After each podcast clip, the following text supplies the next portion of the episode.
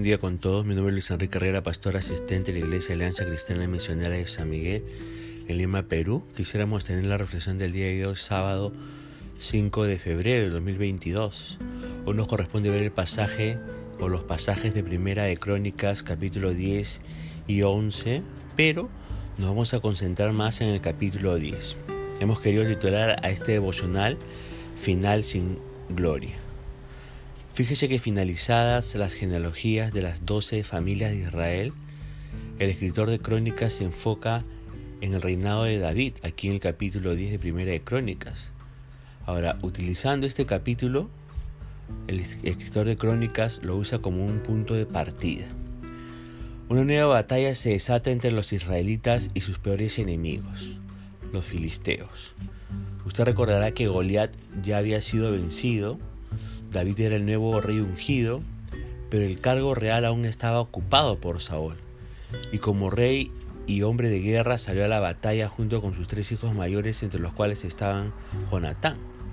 Nos preguntamos, según el versículo 1 de este capítulo 10 de Primera de Crónicas, ¿a favor de quién fue la batalla? Bueno, fue a favor de los filisteos. Eh, mataron a muchos israelitas, ¿no? En las laderas del monte Gilboa.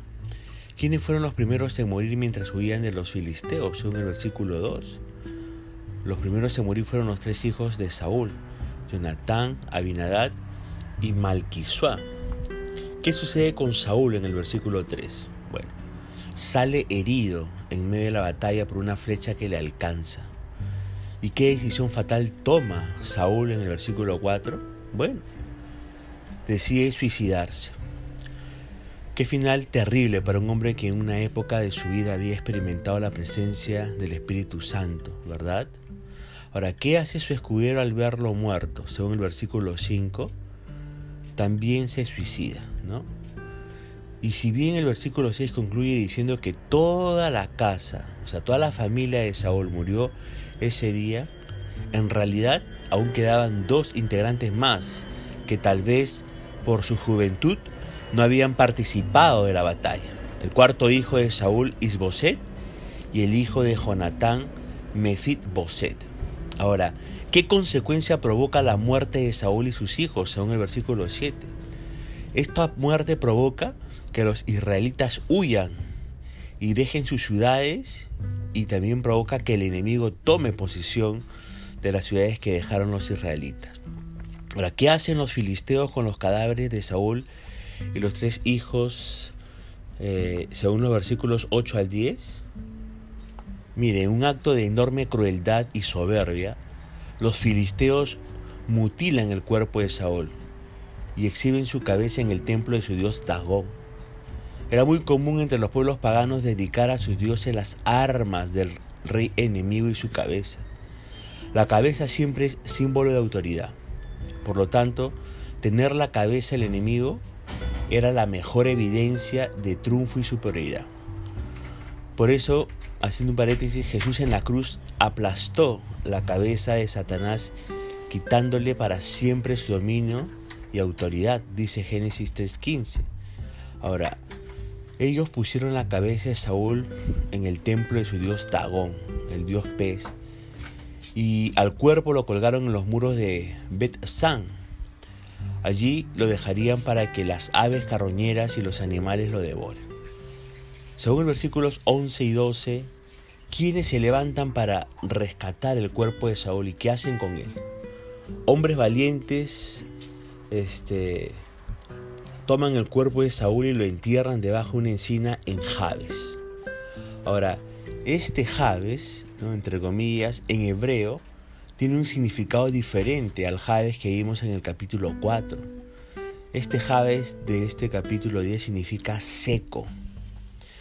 La sepultura de Saúl y sus hijos no fue con honores y reconocimiento como los reyes se merecen. No hubo honra. Aún su sepultura fue, entre comillas, seca, tal como su propia vida desde el día en el que decidió darle la espalda a Dios y él lo desechó sequedad, suicidio, decapitación y humillación marcaron la vida de Saúl y alcanzaron a sus hijos. Fue escogido por Dios y ungido para ser el primer rey de Israel, pero no tuvo un corazón conforme al de Dios y sus decisiones lo terminaron alejando completamente de él. Y aún en su muerte Saúl terminó lejos de Dios porque, aunque su cuerpo fue enterrado, su cabeza permanecía colgada como trofeo de guerra en el templo del dios Dagón. Ahora, ¿cuáles fueron las decisiones equivocadas tomadas por Saúl? ¿Qué fue lo que hizo para que Dios lo desechara y escogiera a David en su lugar? Lea usted atentamente los versículos 13 y 14 de este capítulo 10 de Primera de Crónicas y tendrá usted la respuesta. Dicen estos versículos que se rebeló contra la palabra del Señor. Vea también 1 Samuel capítulo 13 y 1 Samuel capítulo 15.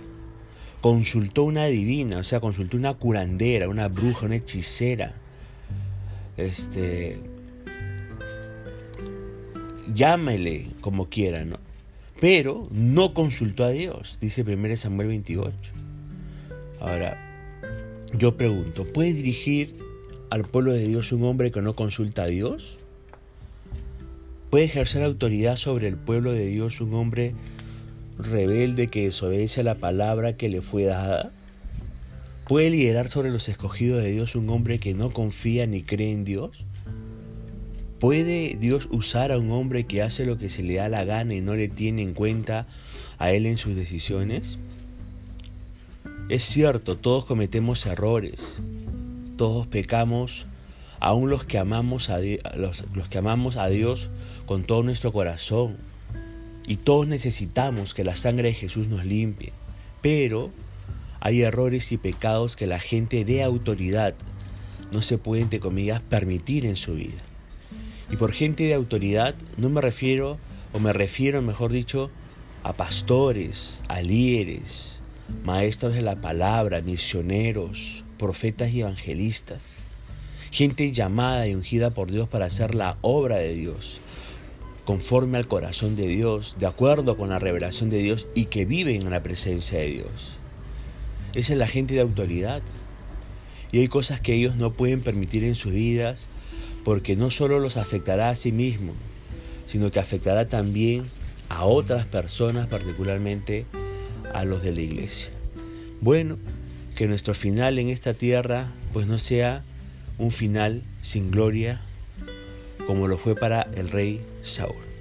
Punto final para el devocional del día de hoy, deseando que la gracia y misericordia del Señor sea sobre su propia vida. Conmigo será mediante hasta el día lunes. Que el Señor le bendiga.